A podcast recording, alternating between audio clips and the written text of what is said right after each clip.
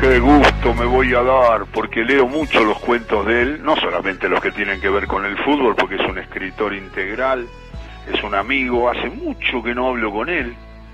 Eh, él me transmitía este, lo que no me...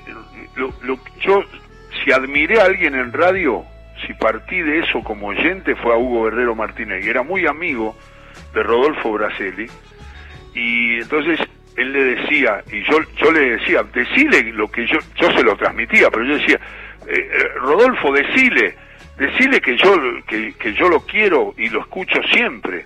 ¿Cómo te, cómo te decía Rodolfo, cómo te decía él, me quieres, cómo decía? El negro guerrero.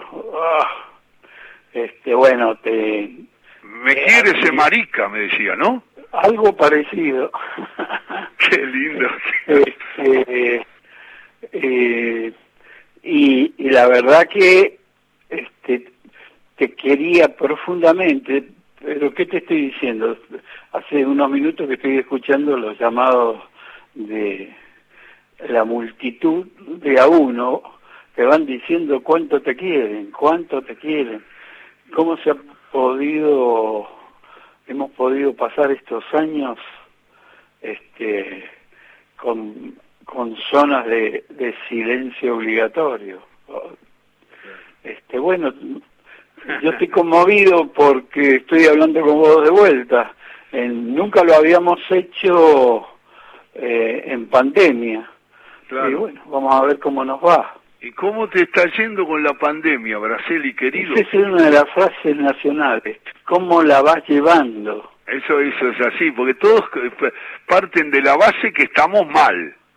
Y sí, este, eh, mira, eh, yo estoy eh, como todo en una, pero en una situación privilegiada, porque lo que tenemos, este, comemos dos o tres veces por día. Elegís la comida, además. Elegís la comida, tenés el pan de cada día y de cada noche, tenés techo y abrigo, somos eh, privilegiados. Sí. Ahora, por otro lado, eh, está el tema eh, del entorno que ya se está manifestando, que tiene que ver con la impaciencia. Y la impaciencia es reaccionaria habitualmente y además es canallesca. Muy bueno. Este, em, y la impaciencia atenta contra la democracia y contra la famosa libertad que ahora parece que la han descubierto y contra la república, otra de las cosas que se han afanado. Se han afanado la palabra libertad, se han afanado la palabra república y se están tratando de afanar el concepto de la, de, la palabra democracia. Y a la democracia eh, estamos hablando del neoliberalismo, a la democracia la, eh, la están usando como un forro, este, porque cuando había dictadura la pasaban fenómeno. Y cuando hay o viene habiendo democracia la siguen pasando fenómeno. Este, y hacen ruido que, no tiene nada que ver con hacer sonido. Y, bueno, y acá andamos. Estoy, mm, como te, irás eh, notando, estoy caliente con, con la mala leche, con la mala leche con lo que se, eh, se está que se está manifestando en, estos tiempos, ¿no? Estamos escuchando a Rodolfo Braselli, el escritor mendocino. Eh, Rodolfo, ¿estás escribiendo? Sí, mira, me van a tener que operar, porque a ver si me, me, sacan esta enfermedad esta de, escribir. No, no, no, no puedo parar. Este, y y tengo una parva de, de, libros publicados que, qué sé yo, parece que son más de 40 ya, pero también tengo una parva de inéditos y me tiene enfermo mirar los manuscritos acá encima del escritorio, este, porque es, este, en fin, editar eh, no está no está fácil para nada. Qué lógico. Una vez le, una vez le pregunté a Braceli de qué vivía y yo pensé que, porque veía cómo era el negocio editorial, que es complicado, excepto para algunos consagrados especiales, y me dijo, no, del periodismo, y a veces de algunos libros que, que se venden bien, pero son de vez en cuando, porque además la, la, la, la, industria editorial tiene el lío de que vos vas a comprar hoy un libro y está en unos niveles altísimos, ¿no? Sí, sí, yo no sé quién es el que se anima a comprar un libro. Eh, La última vez que compré dos libros de cuentos para, para tener más cuentos, no de fútbol específicamente, me abrazó el vendedor.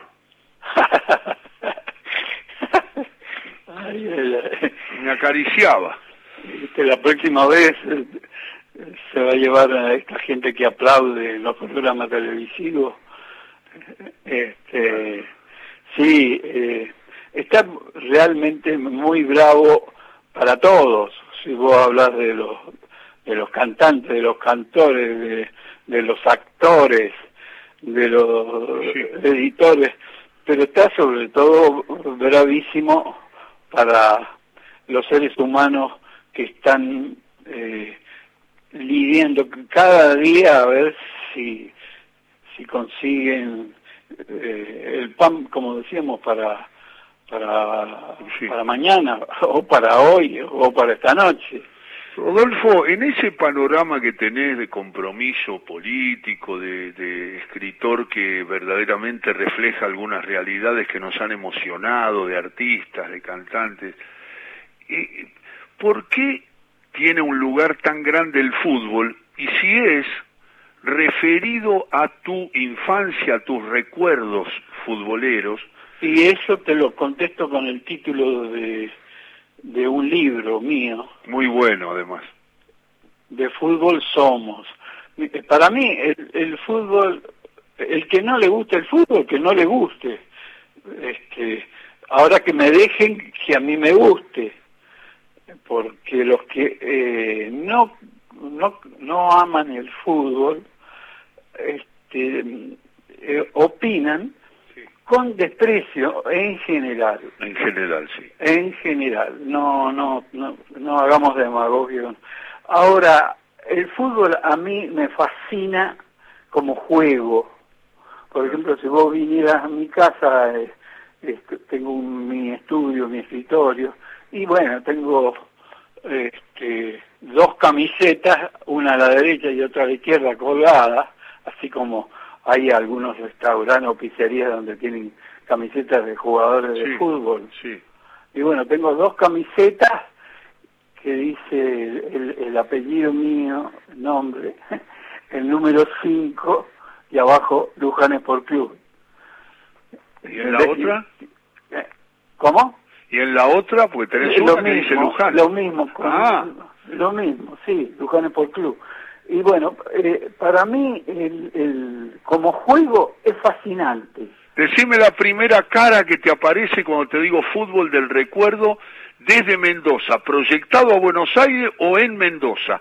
la primera instancia, la primera cara que se relaciona con tu amor por el fútbol, Braceli. Y bueno, Luján Sport Club, año 1950.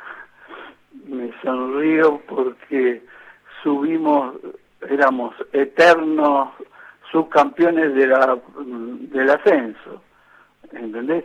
Nos faltaba Bielsa para, que, para alguna resurrección.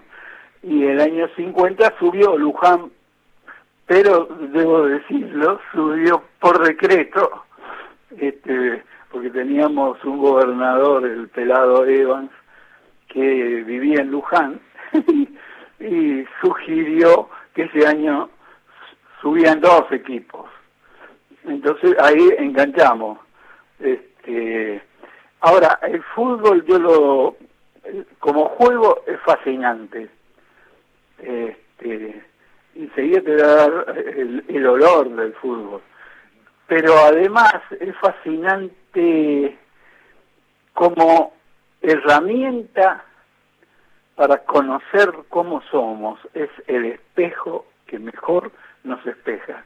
Por ejemplo, si queremos saber de las distintas maneras y formas de violencia, eh, en las canchas de fútbol se, puede encontrar, desde la platea a la, a, la popular. Si queremos saber sobre el racismo, ese racismo que ahora está a la orden del día en el mundo y acá en Argentina, el fútbol lo demuestra. Si queremos saber sobre el triunfalismo y el derrotismo, ahí lo tenemos al fútbol. Este, eh, de, un, una pelota que, que entra o que no entra por un centímetro porque le eh, rozó a una matita de pasto que estaba muy elevada o baja, convierte a un director técnico en un dios o, lo puede convertir, nosotros lo hemos visto con, el caso de Bielsa, en, un demonio. Este, entonces, eh, si queremos conocernos, eh, lo, lo, mejor es vernos en situación de hinchas de fútbol, como en un, en un minuto pasamos de la euforia a, la depresión, eh, cosa que pasa bastante con el promedio de nuestra sociedad, y el caso más eh, evidente es el de Malvinas. De la noche a la mañana pasamos mm, de la euforia a la depresión, este, y, y bueno, el fútbol es, eh, por, eso digo, de fútbol somos. Eh, y si nos gusta, bien. Y si no, aprovechemos para mirarnos en ese espejo que nos, nos devuelve lo que somos nos enojamos con el espejo nosotros. Y bueno, averigüemos qué pasa con nuestra cara. este, eh, ahora, eh, recuerdo. Sí. Eh, recuerdo. Es fanático de River Braseli, por si no lo sabe alguno. Claro, porque... ¿Cuál es la, primera cara de River que te aparece, en una, una instancia? la Bruna, eh, Walter Gómez, y tengo un equipo que salió campeón de River, que me salvó, yo te diría, el organismo. Me salvó porque es una de las pocas cosas que sé de memoria. Eh, Grisetti, Pagui Ferreira, ya con los y Ramos, Rey Moreno, Di Stefano Labruna y Lustón. Este, River campeón del 47. 47, sí. Este, y bueno, pero por ejemplo de Luján, yo me acuerdo que iba a verlo los, domingos con mis hermanos, con este eh, allá en el Bajo sobre todo. Tenemos una, la cancha más hermosa del mundo en el, en el Bajo, al lado del río. Y llegábamos justito después de dejar algunas flores en el cementerio para los abuelos, llegábamos justitos y yo me ponía ahí pegadito, agarradito del alambrado, exactamente en la boca del túnel. Ahora, entre el alambrado y la línea, la línea de cal, eh, no habría ni un metro y medio entonces yo escuchaba cuando esos gritos que dan para darse ánimo y valentía eh, los jugadores y los veía ahí a un metro y medio cuando iban subiendo y entrando a la cancha este y, y les olía el, el, el olor al aceite verde que con el que se masajeaban antes de salir. Este, y bueno, eh, eh, lo vivía eh, además con consecuencias, porque mm, yo gritaba y terminaba directamente afónico o difónico, no sé cómo. Y durante dos días prácticamente estaba salvado en, la escuela, en la escuela de Luján, este, estaba salvado de, pasar a dar lecciones y nada, pero no, no, no, no, no se me entendía, no me salía nada. Dejaba las amígdalas en la, en la cancha. Y bueno, recuerdo haber perdido el conocimiento cuando este, Luján también subió en otra oportunidad al ascenso. Eh, perdí el conocimiento. Por empezar, lo vi el partido desde adentro. Llevaba una camarita que todavía conservo. Uy, ¿te hiciste pasar porque estabas haciendo notas? Sí, eh, era periodista. Ajá. Entonces me metí... Fotógrafo eras esa tarde. Esa tarde también lo hice en un River Boca, eh, en aquel River Boca que este, el Beto Alonso eh, se mandó dos goles. Eh, qué sé yo, recuerdo son tantos. Recuerdo un partido que River iba perdiendo bueno, eso no, sucedió muchas veces con Boca. Y eh, sobre el final lo dio vuelta River 2 a, 2 a 1 y la Bruna, el señor La Bruna, este, le pusieron el micrófono y dijo, y sí, este, estábamos uh, perdiendo, y bueno, no, no, nos miramos con los muchachos y, dijimos, bueno, a ver, empecemos a jugar y lo ganamos. lo querían matar después, sí. Sí, la Bruna, lo digo en el cuento, es un caso de jugador de lugar equivocado, lo mismo que Riquelme. Para mí, Riquelme, maravilloso jugador, es el jugador clavado para lo que llamaríamos el paladar del River. Y la Bruna tenía el carácter así eh, guerrero y provocador propio de, Boca, eso de, de apretarse con el pulgar y el índice la nariz eh, eh, frente a la hinchada de Boca es un, un acto más bien boquense. Este, son jugadores equivocados.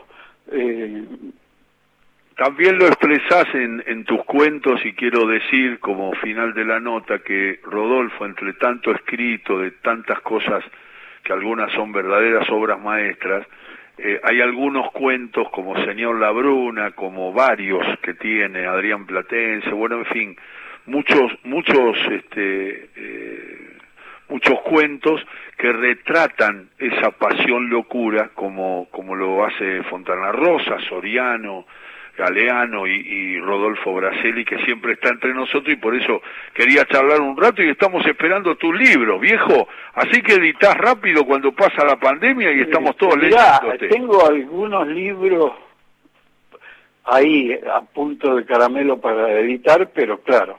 Y después tengo algunos libros que realmente, eh, eh, sin darme cuenta, el otro día me dijeron, pero vos te adelantaste. Y eh, tengo un libro que se llama Perfume de Gol, que en todos los cuentos, todos, sí, sí. este el detonante, el gatillo, el elemento central del cuento es la mujer. Lógico en el fútbol la mujer siempre ha sido más bien decorativa, colateral, con perdón de la palabra. Pero el libro entero, Perfume de Mujer, eh, no, Perfume de Gol, sí. es... Este, Pero tiene un, tiene un perfume de mujer que adelantaste a los tiempos que el fútbol vive ahora, sí, con esta eh, igualdad celebrada, ¿no? Este, sí, hay desde la esposa emputecida hasta, así es el título de uno de los libros, hasta la partera de Maradona. Exactamente. Este, y la referencia a la tota. Y bueno, este, ese libro está ahí, eh, pasó, eh, quedó traspapelado, eh, bueno, no será lo único que está traspapelado en el cosmos, pero la cuestión es que sigo escribiendo y me, me dan chirlos en las manos. Este, pero vas a seguir hasta la muerte.